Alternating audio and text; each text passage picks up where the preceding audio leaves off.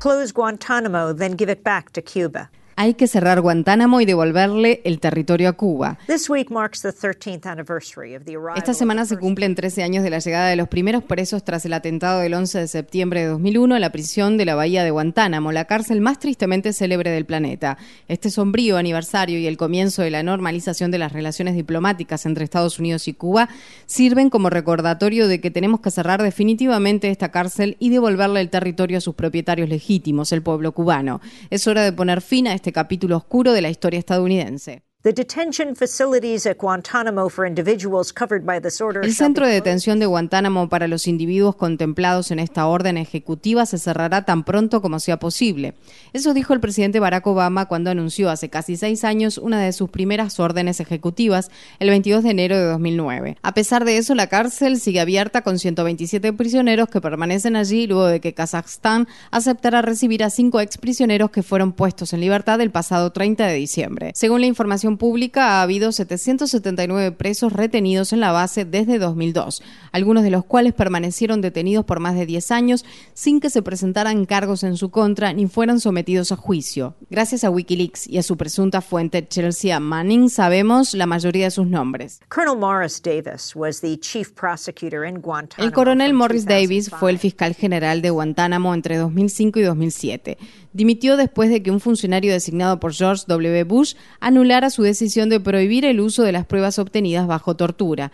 En una entrevista, Davis me dijo: uh, I was convinced we weren't committed to having full, fair and open trials, and this was going to be more political theater than it was going to be justice. Obama nombró un enviado especial para el cierre de Guantánamo, aunque la persona que más recientemente ocupó el cargo, Cliff Sloan, renunció abruptamente a finales de diciembre sin dar motivos. En un artículo de opinión recientemente publicado en el periódico New York Times, Sloan escribió. Como me dijo una vez un funcionario de seguridad de alto rango de uno de nuestros más firmes aliados en la lucha contra el terrorismo, no de Europa, la mejor medida que puede tomar Estados Unidos para luchar contra el terrorismo es cerrar Guantánamo. Estados Unidos ha impuesto un aplastante bloqueo a Cuba desde hace más de medio siglo con el pretexto de castigar al pequeño país por su forma de gobierno. ¿Qué tipo de alternativa les mostramos a los cubanos en esa esquina de su isla controlada por Estados Unidos? Una cárcel militar infernal, que está fuera del alcance de las leyes de Estados Unidos, donde cientos de hombres han sido retenidos, la mayoría sin cargos y muchos de los cuales han sido golpeados y torturados. El presidente Obama critica con toda razón a Egipto por el encarcelamiento de tres periodistas de Al Jazeera, Peter Resti, Mohamed Fahmy y Bahmer Mohamed. Tanto de forma pública como privada fuimos claros respecto a que deben ser liberados. Eso dijo el presidente Obama a la prensa el pasado mes de agosto. Sin embargo, y por desgracia, basta con que Egipto mire a Estados Unidos para determinar cuál es el tratamiento aceptable de los periodistas de Al Jazeera. Sami Al-Aj era camarógrafo de esta cadena de noticias y se hallaba cubriendo la invasión estadounidense de Afganistán en 2001, cuando los militares pakistaníes lo apresaron y entregaron a las fuerzas estadounidenses. Tras 17 días brutales en la base aérea de Bagram, fue trasladado a Guantánamo, donde estuvo detenido sin cargos durante más de seis años. Fue torturado, golpeado y humillado. Al-Aj inició una huelga de hambre de 480 días y fue sometido a alimentación forzada a través de tubos nasales. Quedó en libertad en mayo de 2008.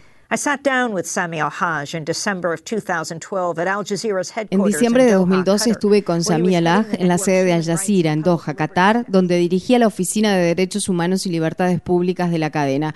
Me dijo que durante el tiempo que permaneció en Guantánamo, Estados Unidos intentó forzarlo a convertirse en espía. Empezaron a hacerme la oferta de darme la nacionalidad estadounidense y cuidar de mi familia si trabajaba para ellos en la CIA mientras continuaba con mi trabajo de periodista para Al Jazeera. Querían que les envíe información sobre el vínculo entre Al Jazeera y Al Qaeda y otros grupos terroristas y algunas personas en Medio Oriente. Por supuesto que me negué a hacerlo. Les dije, yo soy periodista y moriré siendo periodista.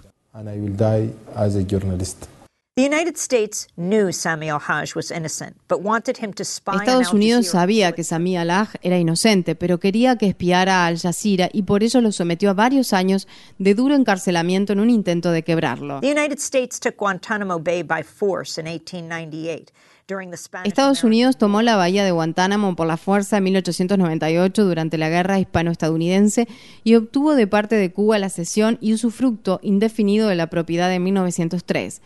Devolverle la bahía de Guantánamo a Cuba significaría comenzar a remediar más de un ciclo de agravios perpetrados por el gobierno de Estados Unidos allí. Y más importante aún, la devolución de la base naval y prisión de la bahía de Guantánamo hará que sea más difícil que los futuros criminales de guerra, ya sea que estén liderando la Casa Blanca, el Pentágono la CIA y sus partidarios en el Congreso, utilicen Guantánamo como un calabozo fortificado y remoto para infligir tortura y terrorismo contra los prisioneros, muchos de ellos inocentes, lejos de los ojos del pueblo estadounidense y lejos del alcance de la justicia.